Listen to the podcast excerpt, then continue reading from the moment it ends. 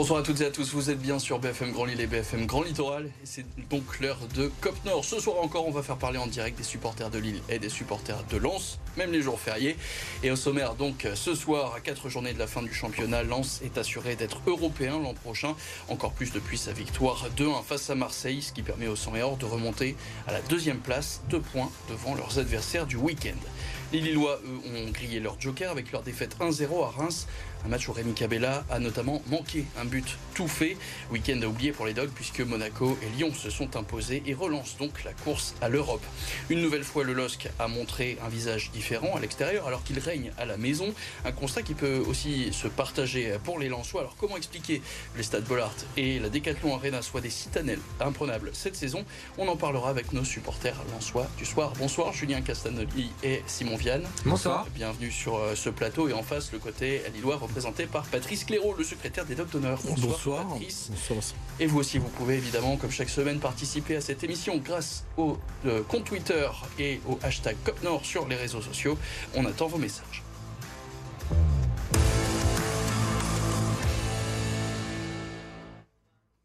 Et on va donc commencer par cette victoire du Racing Club de Lens samedi face à Marseille. Résumé de la rencontre avec Antoine Sabardin.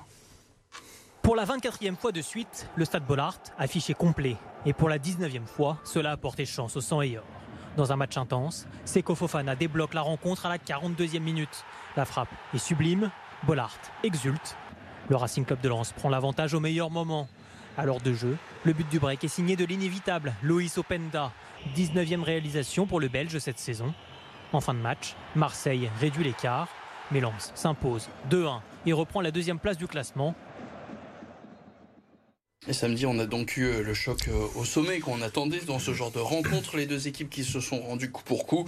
Et si on regarde les statistiques, on voit que Marseille a eu un peu plus de domination dans le jeu. 57% de possession pour l'OM, 14 tirs à 9 et 3 tirs cadrés chacun au final.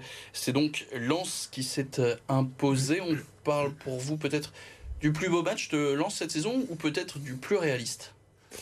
Euh, Moi, j'irais plus réaliste parce que j'ai vraiment apprécié le match. J'ai trouvé qu'il y avait une intensité folle, les duels, c'était assez fou, etc. Mais j'ai trouvé que techniquement, c'était pas notre meilleur match. Après, c'est sûr qu'avec le scénario, c'est génial, mais euh, c'était, on a été monstrueux, très très fort en réalisme. Quoi. Une ambiance en plus géniale. Oui, carrément. Hein. Je pense que en, en, termes de plus beaux matchs, on pourrait citer Monaco, on pourrait citer Lorient et Paris. Ouais. Euh, mais là, c'est vraiment dans l'intensité. Les Lensois ont été vraiment très très forts. C'était un peu le, le, le, même physionomie de rencontre que cette semaine à Toulouse, où Lens a démarré, mmh. euh, s'est sacrément fait bouger euh, sur les 20 premières minutes.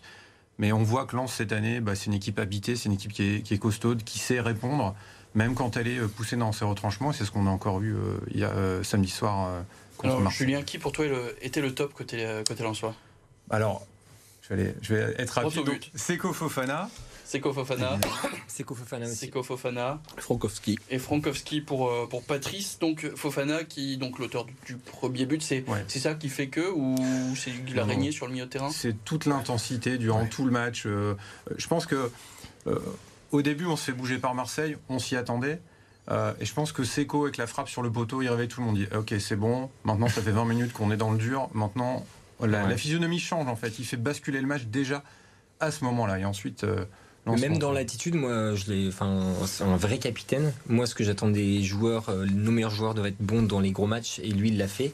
Et même euh, juste après le but, si on regarde bien, quand il célèbre, il dit tout de suite, euh, on se calme, ouais. on se replace, tout le monde se remet, etc. Enfin, et je trouve qu'il, voilà, il a vraiment porté l'équipe de A à Z pendant tout le match, quoi. Et ça faisait plusieurs semaines pourtant qu'il était dans certains flops. C'est quoi, c'est qu'il avait un coup de mou, c'est qu'il lui faut ce genre d'affiche justement pour pour briller, pour briser le signe indien sur les poteaux? Euh, après, il n'a pas eu aussi beaucoup de réussite. Il a quand même tapé, je pense, 6 ou 7 fois ouais. les montants cette saison.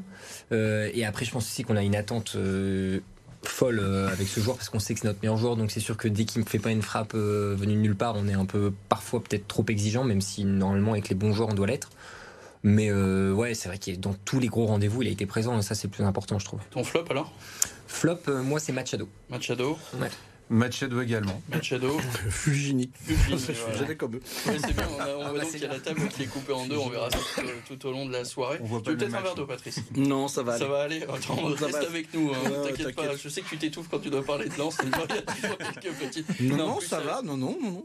Bah, du coup, pourquoi Fulgini alors? Parce que je pense qu'au milieu, euh, je pense qu'il a, il a, bon, il vient d'Angers, il, il, a la pression, la pression était forte ouais. sur ce match-là. Je pense que c'est le seul. Moi, j'étais, moi, j'ai été super étonné de cette équipe de Lens, qu'elle tienne la pression à ce point-là. Euh, même quand ça a été compliqué effectivement en mmh. début de match par Marseille. Alors, il y a eu il y a eu un fait de match, on en reparlera peut-être après. Ah, tu peux en reparler tout de suite. Mais, on parle donc du but refusé. Du but refusé à Sanchez. Exactement. Qui, qui change les choses. Mais moi j'ai été impressionné par Lens. Euh, sur vraiment cette. Il y a une maturité dans cette équipe qui, commence à, mmh. qui se dégage. Là. Alors ça fait trois ans que euh, les deux premières ah, années, ça fait septième, sixième. Là, ça va faire deux ou trois. Et je pense qu'il y a vraiment cette maturité qui arrive. Et Fulgini, il est encore, encore tendre psychologiquement plus que, ouais, qu'autre ouais. chose dans, dans, un match comme ça. Où je, alors nous n'y étions pas, hein, bien entendu. Mais euh, je pense que la pression a été euh, hyper importante sur le stade. Et celui qui a encore le plus de mal aujourd'hui à rentrer dans ce match-là. Alors on va revenir quand même sur ce but refusé à Alexis Sanchez. C'est à peu près la 20e minute de jeu. Effectivement, il y a un duel avec Danso. Le but est d'abord validé par Clément Turpin. La VAR l'appelle puis donc euh, euh, annule ce, ce, but et ça fait encore parler aujourd'hui du côté de Marseille. Écoutez l'entraîneur marseillais Igor Tudor. Je l'ai dit à l'arbitre à la mi-temps. Il a eu le courage d'annuler le but, mais pas de mettre un carton à Medina. Il a eu les boules de le faire dans un sens, mais pas dans l'autre.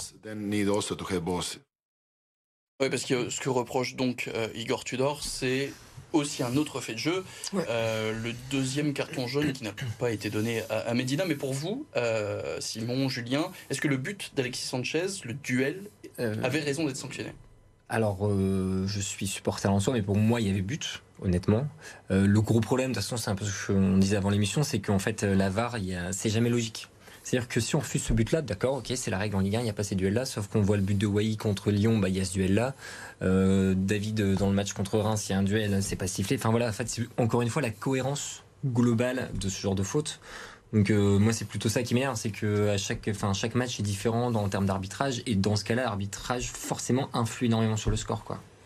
Bah moi je suis pas d'accord. Pour moi il y a faute, mais en fait euh, comme le dit Simon, c'est peut-être aussi pour ça qu'on est divisé. C'est parce que la règle elle est pas claire. Mm. Pour moi il y a une charge dans le dos, euh, donc dans ce déséquilibré. Est-ce qu'il joue euh, l'avant Est-ce qu'il joue l'obstruction? Je pense pas. il essaie de protéger le ballon, donc il joue pas vraiment non plus le ballon. Donc c'est pour ça qu'il y a un débat. Mais en même temps, effectivement, il y a surtout un souci de clarté sur ce type de situation. Euh, on, parle de, on en parlera de Lille après, mais de la même manière, moi je pense qu'il y a pénalty sur ouais. aussi. On peut trancher. Patrice, c'est toi qui vas trancher. Est-ce qu'il y avait, pour toi, est-ce qu'il y avait faute sur Danso Alors, pour moi, il y a faute. Clairement, je rejoins Simon là sur l'histoire effectivement il y a faute.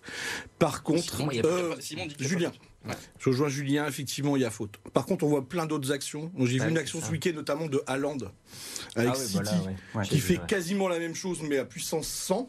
il va au but, il la marque. Je pense aussi que quand on parle des clubs de Français en Ligue des Champions, mm -hmm. euh, si l'arbitrage est euh, aussi strict ici, euh, quand on y va, ça m'étonne pas qu'on se fasse bouger aussi à un moment ou à un autre. C'est surtout la règle. Normalement, l'arbitre, il est appelé pour erreur manifeste.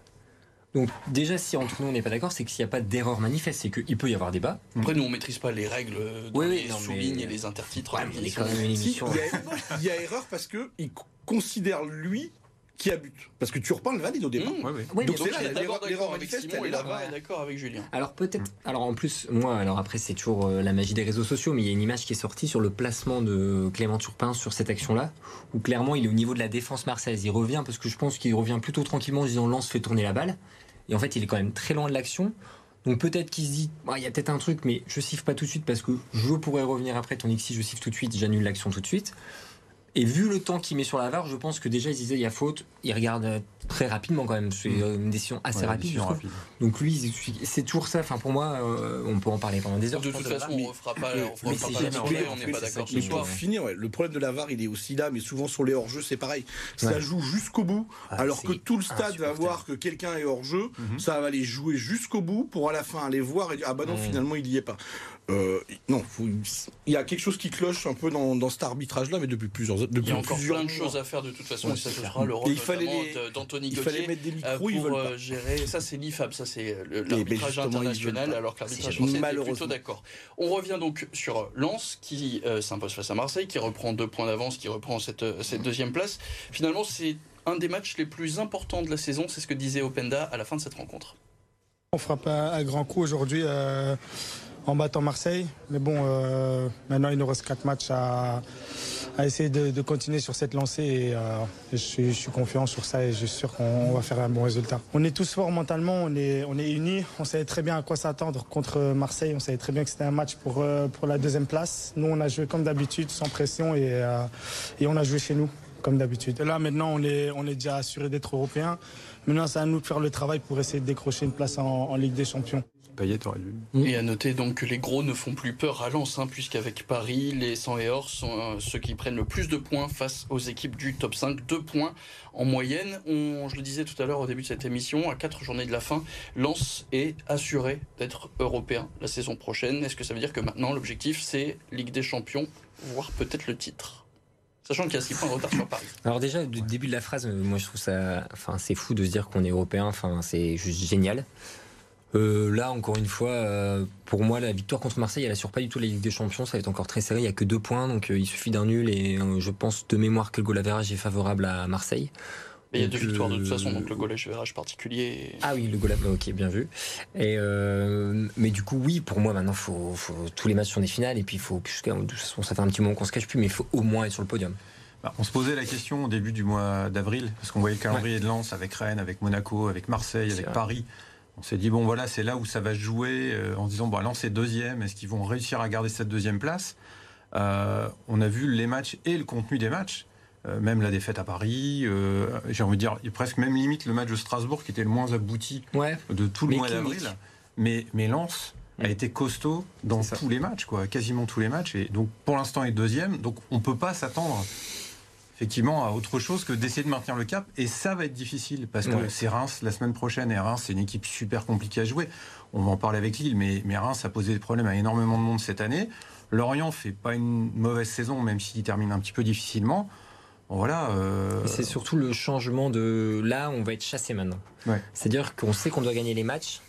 Et donc, euh, il y aura une pression qui va être différente. Et on va voir, là, encore une fois, on disait qu'on a bien géré la pression contre Marseille, mais là, c'est pas la même attitude de se dire on est chassé. Si on gagne pas ce match, derrière, Marseille pour revenir. Donc, même dans les têtes, on verra comment aussi ils appréhendent les matchs maintenant. Quoi. Alors on va juste euh, avancer, euh, je suis désolé Julien, on va parler aussi bah, de Joseph euh, Ougourlian qui a parlé bah, de... C'était un rêve hein, à son arrivée mm. lorsqu'il a repris le club. C'est officiellement une réalité. Le Racing assuré de jouer l'Europe la saison prochaine. Un marqueur fort du renouveau de ce club à l'identité singulière, évidemment.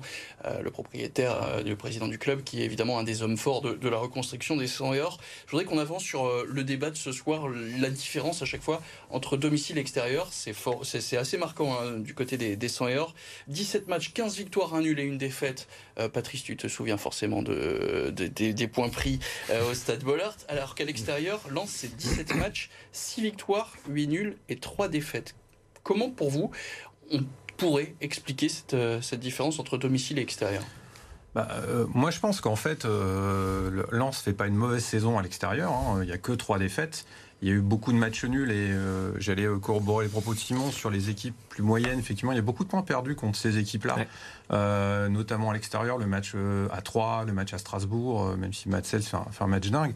Mais en fait, c'est surtout Lens qui fait une saison exceptionnelle à domicile. là, on parle de 15 victoires, ça s'est jamais arrivé. Là, on est, on est extrêmement haut finalement. Donc en fait, le, le différentiel, il est important parce qu'il y a cette saison qui est exceptionnelle à Bollard. Vous surperformez, Mais... surperforme à Bollard pour toi? Bah, Globalement sur l'année, de toute façon. Enfin, Après, moi je pense quand même que quoi qu'il arrive, euh, le 12e homme joue. Enfin, il y a une ambiance mm. assez folle à Bollard et on sait qu'on pousse l'équipe euh, à 100%. 24e fois d'affilée. Euh, donc ça, ça joue. Forcément, il y a les repères sur le terrain, mais quoi qu'il arrive au global de la saison, oui, on surperforme. Le 11e budget qui se bat pour la Ligue des Champions, enfin, c'est lunaire, c'est fou. -dire, on a, là, on a battu notre record de points. Et euh, enfin, on s'est jamais arrivé que Lens ait 72 points en championnat, donc c'est enfin, juste exceptionnel. Mais en effet, moi je pense quand même que Bollard joue énormément dans, dans l'attitude, même on le voit dans le. Enfin, il lâche. Déjà dans l'attitude, il lâche jamais rien, mais alors là, avec le 12e homme qui pousse, c'est juste fou quoi. Une saison exceptionnelle, donc euh, il reste encore 4 rencontres cette année pour pouvoir essayer de terminer ça de la meilleure des façons. On se quitte quelques instants, une très courte page de pub et ensuite on reviendra eh bien, sur la défaite de Lille à Reims. A tout de suite.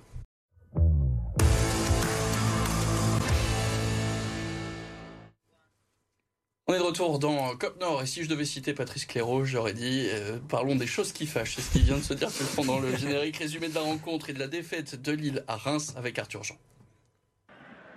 Le LOSC n'est pas parvenu à profiter du faux pas de Rennes pour prendre le large concernant les places européennes. La faute à une défaite par la plus petite marges et à ce but rémois inscrit par Marchan Mounetzi. Les Lillois ont poussé, multipliant les occasions mais sans succès. Rémi Cabella a par ailleurs signé un beau raté, tout seul face au but.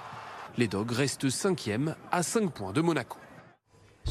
Avec 64% de possession du ballon, le double de passes de leurs adversaires du jour, les Dogs ont donc bien eu le jeu dans le pied, mais trop peu de solutions. Les Lillois qui n'ont tenté que 11 tirs contre 14 côté rémois et aucun des 5 tirs cadrés qui n'ont donc fait mouche samedi soir. Patrice, je me tourne vers toi. Euh, est-ce que tu as un top à retenir de côté Lillois? Euh, Lucas Chevalier. Chevalier. Chevalier aussi. Chevalier. Julien. Ouais, j'ai eu un peu de mal, euh, Chevalier. Chevalier, donc l'unanimité pour Chevalier, qui pour toi euh, était le meilleur Lillois sur la pelouse? Bah, C'était le meilleur Lillois, alors c'était pas très compliqué d'être le meilleur. Mais euh, il nous a quand même sauvé. On aurait pu rentrer à la mi-temps avec deux, à, deux ou trois buts, 2-3-0, mm. n'aurait rien dit. Et merci aussi l'arbitre qui a été là, par contre, nickel, pour annuler le carton rouge parce que nous, on se voyait partir sur notre enchaînement Monaco-Marseille avec Costil dans les buts, qui est à 5 buts de moyenne encaissés sur les, sur les dernières saisons. Oui, alors on va expliquer quand même aux téléspectateurs ce qui s'est passé. Donc Lucas Chevalier qui sort, euh, qui tacle donc dans les pieds de l'attaquant Rémois. Euh, l'arbitre qui sort d'abord le carton rouge, pensant mm. qu'il y avait faute. Là, la VAR appelle. Et, revient en arrière. Lucas Chevalier avait manifestement touché le ballon. Là-dessus, il n'y a vraiment aucun débat. Donc je ne vais pas vous poser de, questions là-dessus. Le, garçon grandit de plus en plus au fil du temps. Et peut-être aussi un mot sur euh, José Fonte, qui l'a fait. Ouais. Franchement, n'est pas. il n'a pas laissé chevalier tout seul, sauf peut-être sur le but. Fonte fait des belles interventions, effectivement. Fait son match clairement, il fait ce qu'on attend de lui. Après, en ce moment, euh, l'image de elle est pas, euh, elle est pas géniale parce que euh, on voit quand même que sur pas mal d'occasions, notamment Balogun, il a quand même ce qu'on va dire. On va, on va être gentil, on va dire qu'il a encore la caravane. Il, on, le poids des, depuis le début de saison, on le dit, et plus on avance dans la saison, on voit que le poids des âges commence à se faire sentir. Et ton flop alors? Le flop, alors j'ai beaucoup hésité. Mais euh, je vais pas le mettre un parce que je pense que quelqu'un d'autre le mettra. Mais euh, moi, je vais mettre, je vais mettre Bamba, cette fois-ci. Cabella, moi. Cabella. Cabella aussi. Cabella pour le manquer, je suppose. Faute professionnelle pour moi, ça c'est. En tout cas, Cabella donc euh, qui a qui s'est présenté hein, face à la, à la, presse en zone mixte. Et pour lui, bah, le besoin, c'est vraiment pour les pour les joueurs de, de, se vider la tête après ce faux pas. Écoutez. On n'a plus le droit à l'erreur. On en a fait une aujourd'hui et on s'en veut énormément. Je pense qu'on a besoin de voilà, de vider un peu les têtes, de, se remettre euh, en question. C'est pas une question de, pression, c'est une question qu'on est tous concernés. On a tous envie de, faire quelque chose de beau, mais des fois, il faut aussi, euh, faut savoir aussi se, vider la tête, se remettre en question quand on fait des matchs comme ça où, on perd. Et, je pense qu'on en a besoin. C'est un tout et on est, une équipe et on va le faire tous ensemble. Il y a noté que Rémi Cabella, c'est l'auteur du plus gros raté cette saison en Ligue 1. Se manquer, il avait 96% de chance avec certaines statistiques de, marquer. Donc c'est donc euh, le, plus gros raté cette saison. À noter que Rémi Cabella, qui a été prolongé de, de deux saisons, ça a été officialisé cette semaine. Dans le jeu, s'il fallait parler juste du jeu, est-ce que c'est un peu ce que tu disais tout à l'heure C'est Will Steele qui a un peu donné des, leçons tactiques? Ouais, c'est ce que je disais avant le avant l'émission effectivement. Will Steele, alors on, savait que Reims avait un jeu de comme ça, ça faisait deux trois matchs qu'il s'était un peu passé à côté. Et là, il a, je pense que c'est un garçon qui, on sait qu'il a joué beaucoup sur Football Manager, qu'il a joué comme ça. Je pense qu'il a pris Fonseca à son propre jeu et il avait vraiment analysé le jeu de Fonseca et ça s'est joué au milieu. Et au milieu, il les a bloqués, mais avec euh, force, avec euh, deux attaquants qui vont très vite devant. Il a joué tout là-dessus. Et je pense que le match est joué tactiquement. Il s'est joué plus tactiquement que sur autre chose. Et avec donc ce joker grillé, puisqu'on l'a dit, Lyon a gagné, Monaco a gagné, ça veut dire plus le droit à l'erreur sur les quatre derniers matchs? Ah bah non, parce que mathématiquement, il nous reste un joker, parce qu'on a six points d'avance. Ça a plus de 3 points d'avance sur Rennes et 3 sur Lyon. Ouais, mais il restera quand même un joker parce qu'il y a un Rennes-Lyon qui va se jouer donc, il y a un Monaco. Et il y a, un Monaco Lille. Le match de dimanche prochain à Monaco est hyper hyper important. Il y a noté aussi euh, d'autres points hein, euh, qui se sont passés pendant cette rencontre. La blessure euh, d'André Gomez qui n'a pas joué parce qu'il a ressenti une gêne. Zegrova qui est sorti sur blessure. Et puis on a aussi Fonte et Alexandro qui seront suspendus contre Marseille tous les deux à cause d'un carton rouge. Parlons de cette différence entre domicile et extérieur. Lille, c'est 17 matchs à la maison, 11 victoires, 4 nuls et 2 défaites. Les défaites qui remontent au mois d'août. À l'extérieur, c'est 6 victoires, 3 nuls et 7 défaites. Là aussi, Patrice, comment toi tu l'expliques cette différence? Moi, pour avoir les derniers matchs, pour les avoir vus à domicile et à l'extérieur, euh, on voit pas du tout la même équipe. C'est pas du pourquoi? Pas du tout le même jeu. Euh, moi, je pensais qu'on allait en plus sur des équipes de bas de tableau, hein, entre guillemets, parce que on a fait Angers, on a fait Auxerre, bon, Reims un peu plus haut. Euh, l'équipe joue pas de la même façon, joue pas aussi libérée. Et comment tu Et prend pas le jeu à son compte. Et il y a des équipes en face aussi ben, qui veulent. Euh, ben, il y a le cinquième qui arrive chez eux. On parlait tout à l'heure de lance de ce qui pouvait arriver. Ben oui, quand vous recevez le cinquième qui joue l'Europe ou etc. etc. Ben, vous donnez un peu plus. Le public en face donne un peu plus. Il y a toujours un plus qui fait que. Et, le je pense que ça le public alors? Non, c'est pas toujours le public, c'est aussi la volonté des joueurs. Et euh, chez nous, à l'extérieur, on a beaucoup plus de mal que ça. On les reconnaît pas. Il y a beaucoup de joueurs qu'on reconnaît pas à, mm. l'extérieur, quand ils jouent à l'extérieur et quand ils jouent à domicile aujourd'hui. Alors, si on va donc maintenant regarder le classement de, cette Ligue 1, Lens qui remonte donc à la deuxième place du euh, classement, 6 points derrière Paris, deux unités de mieux que euh, l'OM. La mauvaise opération donc pour Lille, toujours cinquième, mais avec 5 points de retard désormais sur Monaco, et seulement 3 unités de plus que Rennes et Lyon. Au programme ce week-end, vendredi Lens accueillera Reims et dimanche à 17h, Lille sera à Monaco. Les autres rencontres de haut tableau, Paris-Ajaccio, Clermont-Lyon, Rennes 3 et Marseille-Angers.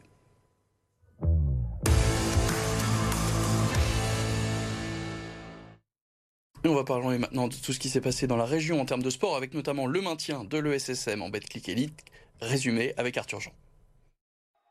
Match fou entre le VAFC et Nîmes en Ligue 2, mais seulement un petit point pour Valenciennes.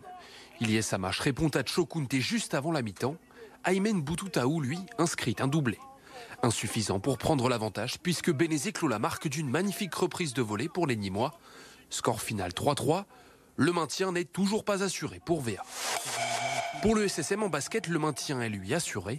Malgré une belle claque reçue au Mans 99 à 73, les Portellois ont validé leur présence en Betclic Elite la saison prochaine. Une situation rendue possible par la victoire de Nancy face à l'élan béarnais. Il reste tout de même deux matchs pour terminer la saison. Le prochain à Cholet, puis une ultime rencontre à domicile contre Dijon.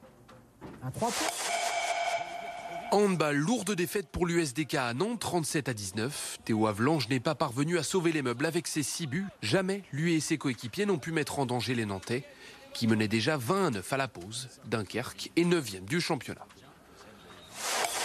Plus de succès pour les filles de l'ESBVA. Elles ont décroché leur ticket pour les demi-finales de play-off de Ligue féminine. Victoire large 82 à 58 contre Angers samedi dernier. Demain soir, rendez-vous à Montpellier pour la suite des hostilités. Merci à tous d'avoir suivi cette nouvelle édition de Cop Merci à Théo Dorangeau à la réalisation. Merci Patrice, Julien et euh, Simon. On se retrouve très rapidement. Merci à la rédaction de RMC Sport aussi qui nous aide chaque semaine à la création de ce euh, Cop On se retrouve nous euh, toute la semaine sur les réseaux sociaux, sur le site internet BFM Grand Lille et sur Spotify. Et moi je vous dis à lundi prochain. Salut.